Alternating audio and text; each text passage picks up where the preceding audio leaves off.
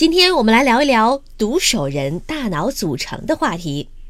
英国伦敦大学的研究者近期发表研究称，对于天生只有一只手的人来说，他们大脑中的某个分区本该是通过失去的那只手的活动被激活，现在却是通过身体的其他部位，比如胳膊、脚和嘴的活动被激活。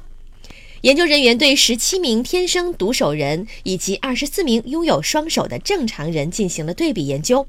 每位参与者要完成包装礼物或数钱等五个日常任务，并对他们的大脑进行功能核磁共振扫描，以观察其在进行不同动作时大脑的变化。结果发现，一直被认为是控制手的脑分区，实际上是被他们身体各部位的活动所共同开发的。因缺少一只手空出来的脑区域分配给了身体的其他部位，以至于这些肢体有了更高效的表现。这也是独手人能像健康人一样完成各种日常生活任务的原因。本条音频来自《当代生物学》杂志。